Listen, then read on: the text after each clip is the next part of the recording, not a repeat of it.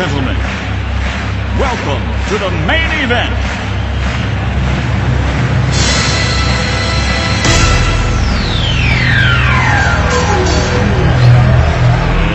Let's get ready to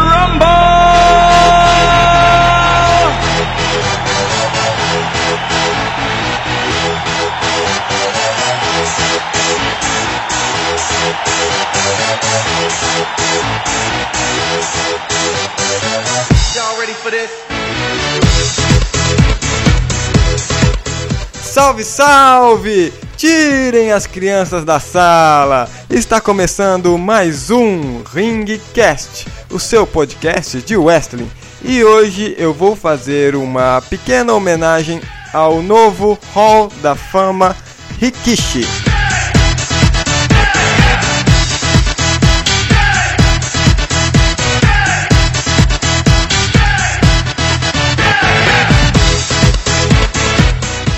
Sejam todos muito bem-vindos ao Ringcast, o seu podcast de wrestling, e eu separo aqui esse primeiro bloco para agradecer a todos os que estão me ouvindo, todos que continuam insistindo a ouvir essa bagaça que estão me dando suporte. Muito obrigado, porque se não fosse por vocês, eu não estaria aqui fazendo esse pequeno trabalho, singelo trabalho talvez trazendo um pouco mais da cultura ou um pouco mais de informação sobre a WWE e os seus atletas para você que está aí. E hoje é diferente das outras semanas porque, adivinha só, é sexta-feira, mas é sexta-feira de carnaval!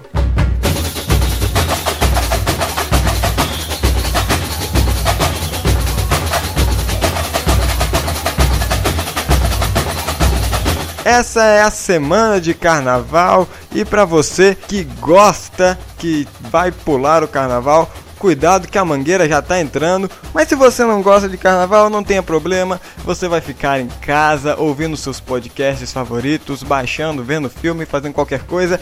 E aí que eu entro, o Ringcast está aqui para você que não está pulando carnaval, você que não gosta desta festa da cultura brasileira. Eu agradeço porque assim você me dá audiência e não ao carnaval.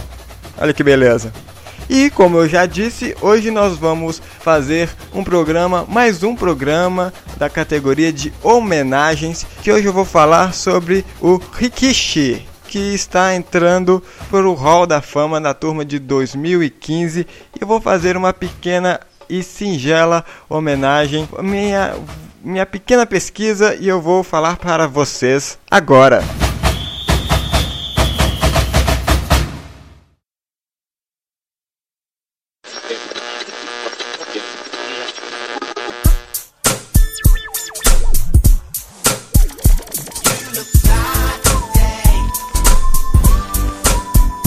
A WWE tem sido o lugar de muitos gigantes, mas poucos grandes homens têm sido tão ágeis como o Somoano de 182 quilos, conhecido como Rikishi. Solofar Fatu Jr. nasceu em 11 de outubro de 1965 em São Francisco, na Califórnia. Um membro da famosa família de wrestling Anoa'i, Rikishi fez a sua estreia na WWE no início da década de 90, com o nome de Fatu. Rikishi uniu-se imediatamente com seu primo Samu, para formar assim os Redskinners, uma dupla de selvagens que teve a mesma origem que os seus tios, os Wild Samoan. Depois de perderem o título Tag Team para Shawn Michaels e Diesel, os Redskinners se separaram. Assim, Rikishi tentou a sorte com outro parceiro, Sione, mas a dupla teve um sucesso limitado. O samoano teve um rápido momento em que competiu em partidas individuais, antes de deixar a WWE em 1997.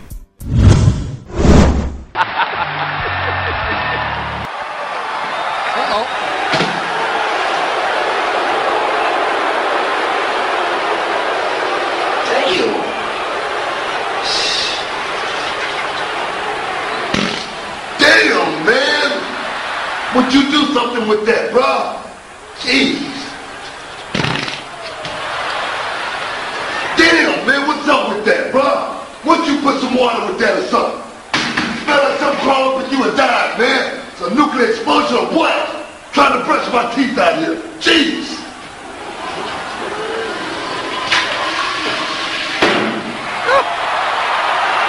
What the hell are you doing in there? A pre-match Pre-match ritual. You know, I feel sorry for your opponent. You know what? Once you wash up, I better yet, once you just spray some of this here on, man, make you smell real good for the night. You know what I'm saying? Yeah, that's what I'm talking By the way, who you got anyway? Be me? And I be backing that up on you.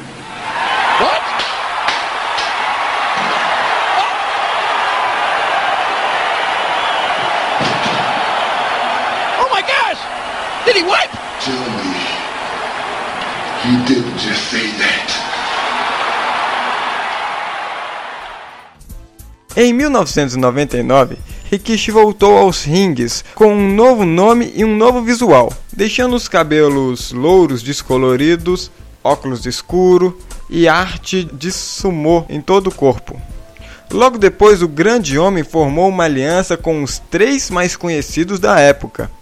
Esse trio era amado por seus movimentos enquanto dançavam hip hop em cima do ringue e pela assinatura de Rikishi, chamava Sting Face, que era quando o seu adversário estava caído no canto ou no corner do ringue. Rikishi esfregava a bunda no rosto do seu oponente. Esse movimento era tanto quanto humilhante e foi aplicado em muitos grandes nomes da WWE, incluindo o Sr. McMahon, o The Rock e até mesmo em várias mulheres. Can you imagine what she's going to look like on the cover and pictorial of Playboy? And her opponent, Oh, man, coming out next weighing week. 6,000 pounds from the waist down, Rikishi. 6,000 pounds Yeah. from the waist down. That pass. And he said Lillian Garcia knows nothing. Now what's he doing?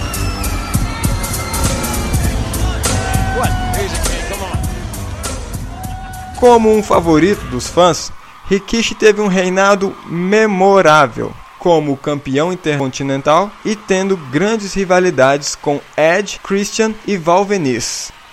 Apesar dessa corrida memorável como um grande homem, Rikishi pode ser mais lembrado como o motorista de carro que atropelou Stone Cold Steve Austin no Survivor Series de 1999 alegando que ele estava realizando aquele ato hediondo para permitir que o primo dele, o The Rock, ganhasse o título de campeão da WWE. Rikishi começou então a ter uma rivalidade com Austin, que culminou em uma partida brutal em 2000 no No Mercy. Mais tarde foi revelado que o Triple H era o cérebro por trás daquilo tudo, dando ao universo da WWE mais motivos para detestar o samoano. Eventualmente, o nosso volumoso superstar viu o erro que estava resultando os seus atos e voltou atrás, sendo um homem que os fãs poderiam torcer. Se reajustando com Scott Hot, Rikishi ganhou o título de duplas, o Tag Team Champions, em 2004. Depois de segurar o título por alguns meses, Rikishi saiu da WWE, deixando para trás um legado memorável de danças, atos inesperados e muita, mas muita esfregação de bunda no rosto de seus oponentes. Rikishi's family legacy continues to this day with his twin sons Jimmy and Jay Uso's dominance of WWE's tag team ranks. The Usos, Rikishi's sons, gonna get down with their dad. Capturing both the Intercontinental and Tag Team Championships, Rikishi has proven to be a true asset to sports entertainment throughout his career. It's the victory dance. Colossal cheeks moving at a somewhat high rate of speed. WWE is proud to name Rikishi as part of the Hall of Fame class of 2015. A sua última aparição ocorreu em 2012, em um Monday Night Raw de número 999, contra Heath Slater. Rikishi saiu vitorioso dessa partida e comemorou dançando como antigamente, ao lado de seus dois filhos, Jimmy e Jay Usos. Rikishi vai se tornar o próximo samoano para se juntar ao Hall da Fama desse ano de 2015. Ele possui uma família grande no wrestling, como o The Rock, o Maga era o seu irmão, Edge, Roman Reigns, os Usos, que eu já disse aqui, Yokozuna e entre outros. Hoje em dia ele tem 49 anos, já se aposentou e mora na Flórida. E o programa de hoje chega ao fim, rapaziada. Esse programa foi uma homenagem ao novo samoano que entrou no Hall da Fama de 2015, o Rikishi. Então nós queremos deixar, eu quero deixar essa singela homenagem para ele. Eu sei que ele nunca vai escutar isso, ou os filhos, ou os parentes, mas eu gostaria de deixar aqui para aumentar o seu conhecimento, caro ouvinte, desse novo astro. Acho que tanto você quanto eu não conheciam ele muito bem e eu fiz essa pesquisa pensando em todos vocês que estão me escutando. Então, fica aí mais um astro que nós acabamos de conhecer e vamos só acrescentando, vamos só acrescentando conhecimento ao nosso camarote. Então, o programa termina aqui. Um abraço, um beijo e um queijo. E semana que vem nós estamos aqui de novo falando sobre o pay-per-view Fastlane. Até mais, tchau!